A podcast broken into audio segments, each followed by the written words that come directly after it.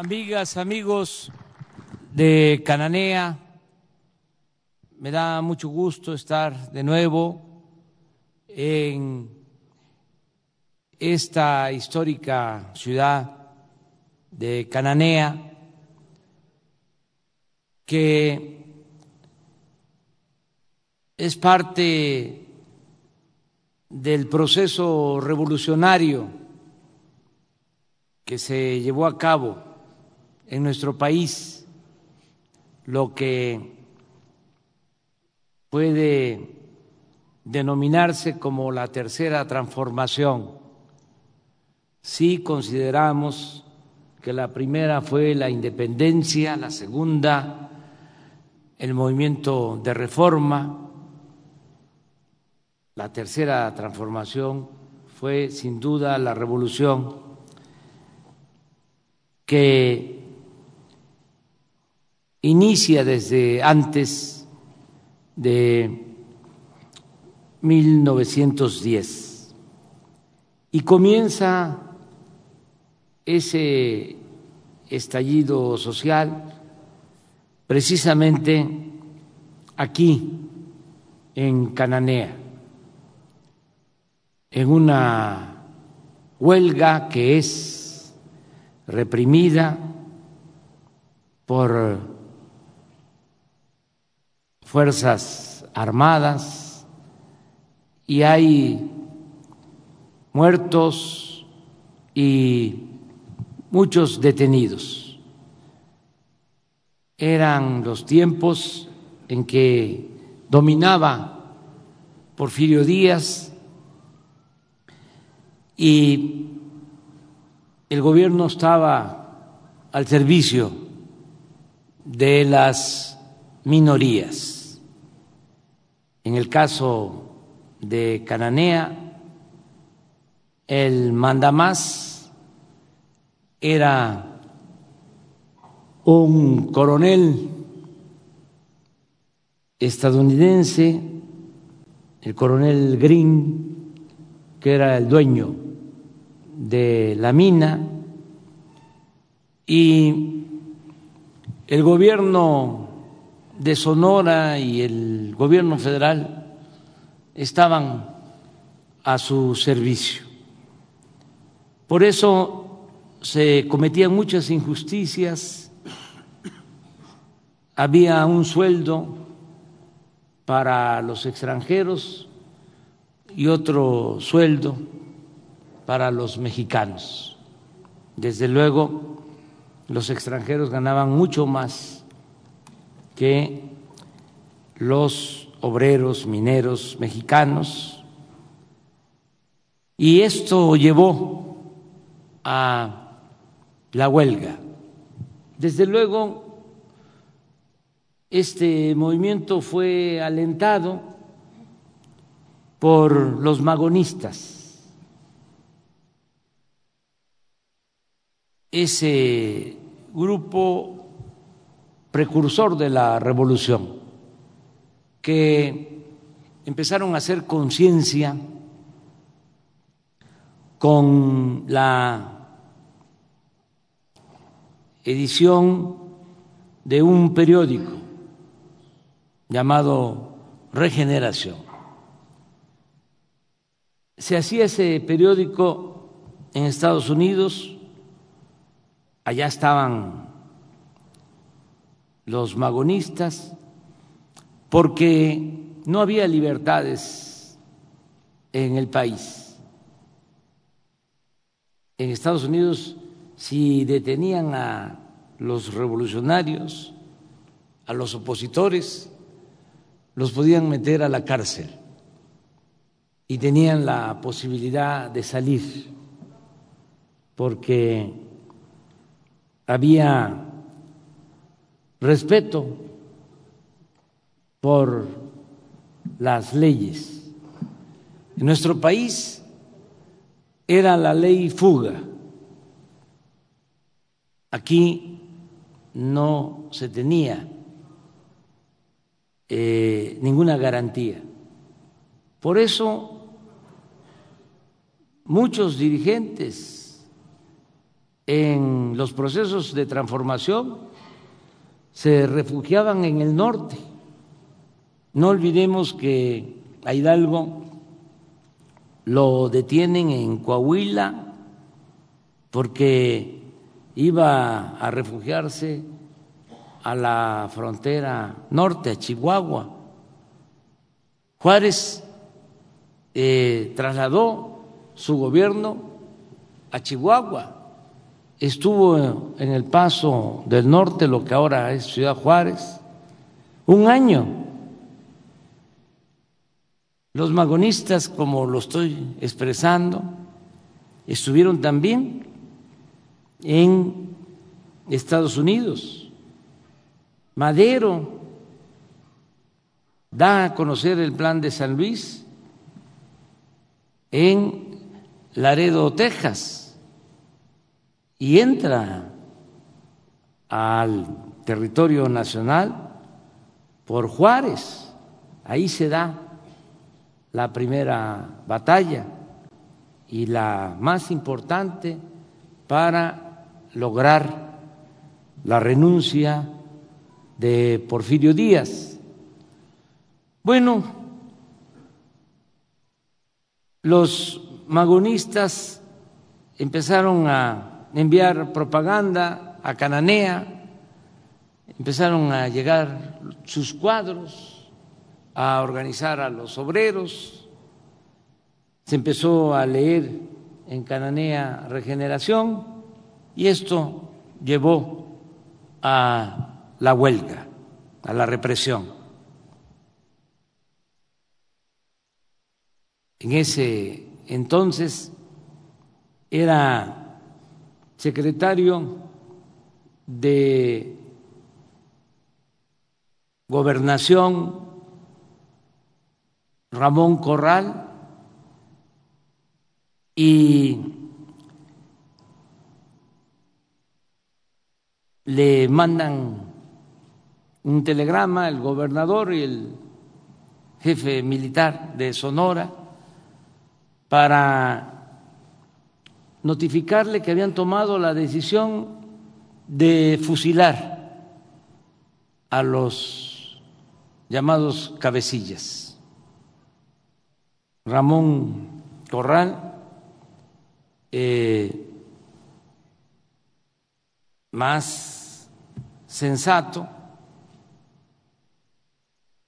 menos bárbaro, les dice que no hicieran eso, que mejor eh, se pusieran de acuerdo con un juez de distrito para que los dirigentes fuesen juzgados.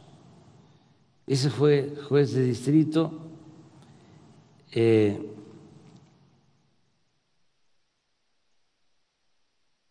era el licenciado Sodi, que posteriormente eh, llegó a ser presidente de la Suprema Corte de Justicia, todavía en el gobierno de Porfirio Díaz. Y este juez, pues lo que hace es condenar a los dirigentes a prisión y en tren hasta San Juan de Ulúa.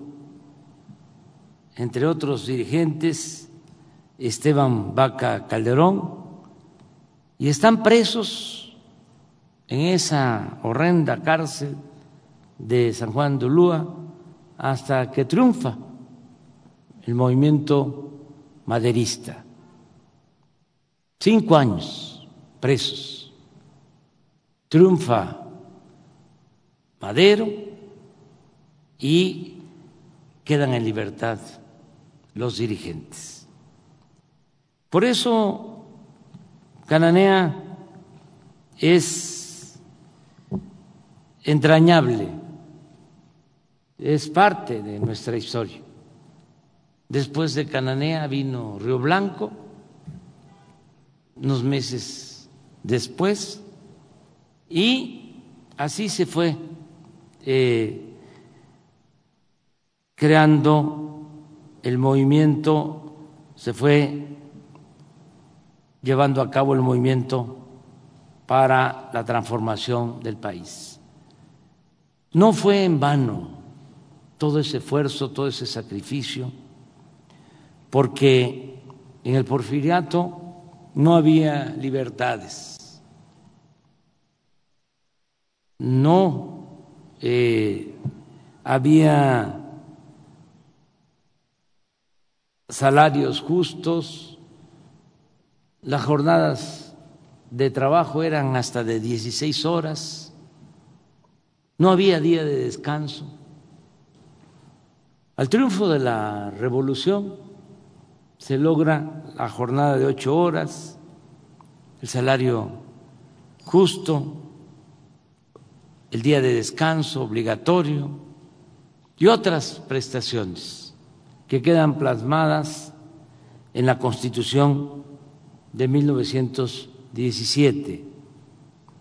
Esto eh, cambió la situación de opresión que prevalecía en nuestro país, el movimiento revolucionario.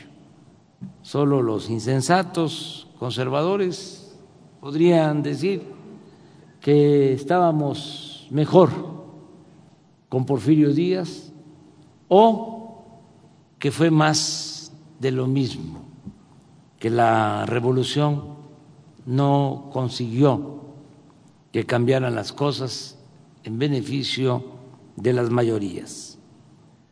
Ahora estamos nosotros eh, llevando a cabo la cuarta transformación de la vida pública del país. A diferencia, como siempre lo sostengo, de las tres grandes transformaciones que han habido, la nuestra se está llevando a cabo de manera pacífica, pero es también profunda como las otras tres transformaciones, porque queremos arrancar de raíz el mal que más aqueja, que más atormenta a México, a nuestra nación. El mal de la corrupción, la peste de la corrupción. Porque eso es lo que ha impedido que nuestro país y nuestro pueblo progresen. Nada ha dañado más a México que la deshonestidad de los gobernantes. Nada ha afectado más que la corrupción política. Eso es lo que ha dado al traste con todo. Es la causa principal de la desigualdad social, de la desigualdad económica. Eso fue lo que tronchó lo que acabó con los anhelos de los revolucionarios de 1910, la corrupción. Entonces tenemos ahora ese propósito de acabar con la corrupción y al mismo tiempo con esta decisión atender el grave problema de la desigualdad social, de la pobreza que hay en nuestro país.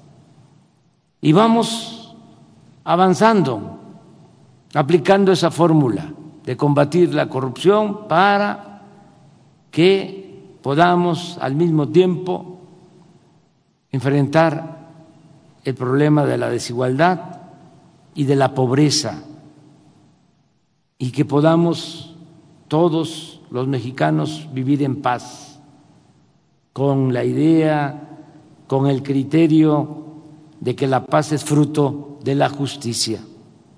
Por eso me da mucho gusto que se tenga este plan de desarrollo, de bienestar, de justicia para Cananea. Es algo parecido a lo que estamos haciendo con los pueblos yaquis. Es casi la misma historia. Como durante el porfiriato los yaquis fueron reprimidos, asesinaron a cerca de 15 mil yaquis, los deportaron a trabajar como esclavos en las haciendas enequeneras en Yucatán para quitarles sus tierras y quitarles el agua. Ahora estamos eh, llevando a cabo un plan para hacer justicia a los pueblos yaquis. Y lo mismo aquí en Cananea. Me da muchísimo gusto el que podamos hacer eh, esta acción en beneficio de los trabajadores, de la gente de Cananea, eh, con la participación de todos. Yo eh, no descarto la posibilidad de que tengamos un encuentro de todos, que se quede atrás la confrontación y que nos unamos todos en beneficio de, de Cananea, que pensemos hacia adelante, que haya unidad.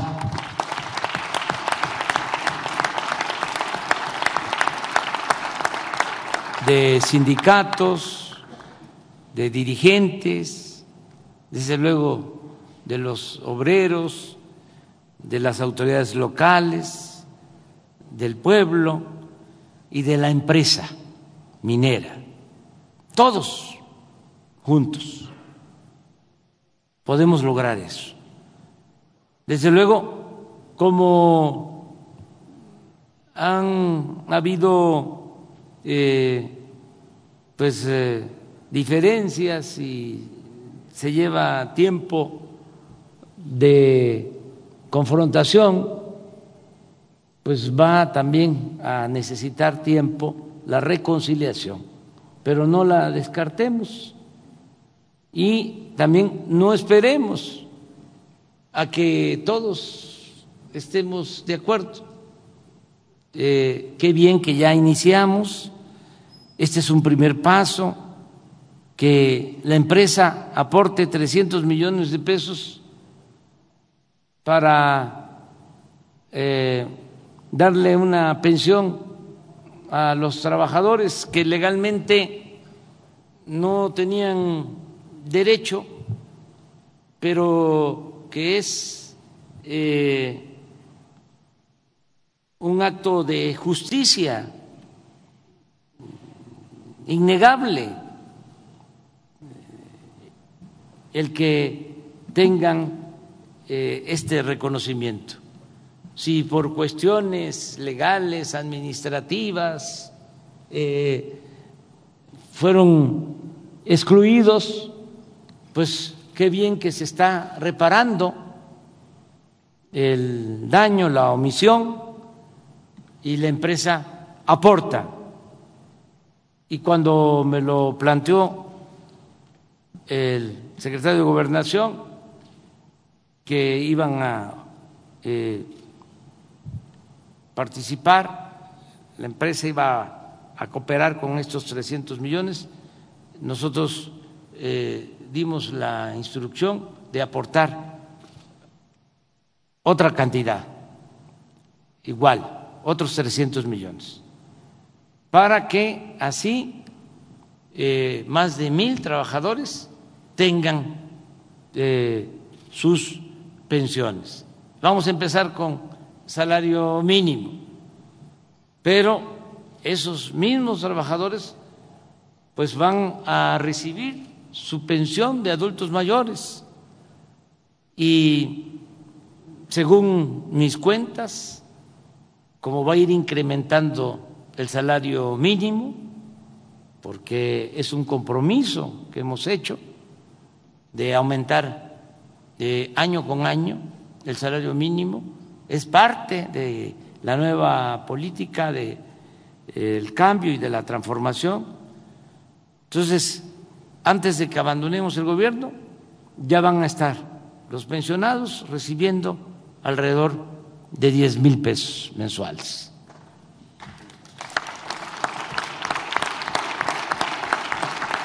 Esto es un acto de justicia y ya eh, vamos a iniciar, como aquí se informó, eh, a principios de enero. Vamos también a darle eh, continuidad a la decisión de que se dé el servicio de salud en Cananea a los que no tienen seguridad social con el sistema IMSS Bienestar. Va a mejorar eh, el sistema para los derechohabientes, el sistema de salud del IMSS, pero también para la población que no tiene seguridad social. Va a funcionar el hospital con el esquema INS Bienestar, que significa que va a haber atención médica con especialidades, gratuita, lo mismo todos los medicamentos aquí en Cananea. Se va a garantizar el derecho del pueblo a la salud. También se está reforzando el programa de bienestar. Subrayo dos cosas. Primero, que ya se entregó el pago del bimestre, noviembre-diciembre, de adultos mayores. Y aquí en Cananea se inicia ya entregando esa pensión a quienes tienen 65 años y más. Aquí comenzamos, porque eh, si ustedes recuerdan, el gobierno nuestro asumió la responsabilidad de entregar el apoyo a partir de los 68 años y solo en el caso de comunidades indígenas se entregaba a partir de los 65 años, pero ya se tomó la decisión de que a todos los adultos mayores del país se les va a entregar a partir de los 65 años y que también esta pensión va a ir eh, creciendo, cada vez va a ser mayor el monto. Eh, está a punto de aprobarse el presupuesto para el año próximo y ya viene contemplado un incremento. Además, ya la pensión a adultos mayores, la pensión para niñas, niños con discapacidad, la atención médica, los medicamentos gratuitos, las becas para estudiantes de familias pobres, ya se elevaron a rango constitucional, son derechos del pueblo. Y en la Constitución quedó establecido de que siempre tiene que haber presupuesto y no se puede reducir el presupuesto para estos derechos. Hay un transitorio en la Constitución en donde se tiene que ir incrementando año con año el presupuesto. No solo es un mandato, no solo es un principio, no solo es un criterio, es algo que está escrito en la Constitución, de modo que esté quien esté en el gobierno hacia adelante, ya estos programas se convierten en derechos constitucionales. También yo celebro que ya de las 40 escuelas que hay en el municipio de Cananea, en 33 ya se entregaron los presupuestos para el mantenimiento a las sociedades de madres y de padres de familia. También es muy importante atender el problema de la contaminación del río Sonora, como aquí se manifestó. Hay que hacer los análisis, los estudios y eh, proteger a la población. Tiene que haber agua saludable y eh, se tiene que prevenir. No podemos eh, olvidar este asunto. Es algo que está pendiente de resolver. Ojalá para la próxima reunión ya tengamos estudios y las acciones que deben de llevarse a cabo de manera muy puntual para garantizar la salud de la gente, de todos los que viven a la orilla del río Sonora. Me complace también el que ya se tengan recursos para la rehabilitación, el mejoramiento del centro histórico de Cananea, estos 130 millones de pesos, y que ya comencemos lo más pronto posible y ya apuntamos que para dentro de un año, según escuchamos, Román, va a estar terminada toda la intervención urbana para mejorar la situación de Cananea, contemplando no solo la rehabilitación de la plaza, la Casa de la Cultura, la calle principal, sino que eh, eh, nos eh, hagamos cargo con el apoyo de la empresa para que no falte el agua y para que haya, se instalen las plantas de tratamiento que sean necesarias, todo lo relacionado con el drenaje. La verdad que estoy muy contento de estar aquí, desde luego vamos a regresar Vamos a estar evaluando. Eh, muchas gracias a todos los integrantes del gobierno, integrantes del gabinete. Eh, esto nos ayuda a todos para eh, tener más contacto con la gente, todos la verdad, eh, convivimos con el pueblo, pero es mucho mejor el territorio que el escritorio.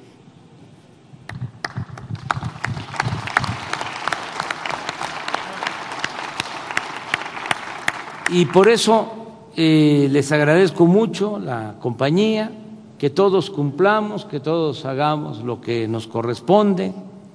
Eh, muchas gracias al presidente municipal de Cananea, muchas gracias a los trabajadores mineros, muchas gracias a los ciudadanos de Cananea, muchas gracias a los directivos de la empresa minera Grupo México y muchas gracias a todo el pueblo de Cananea y al pueblo de Sonora. Muy buenas noches.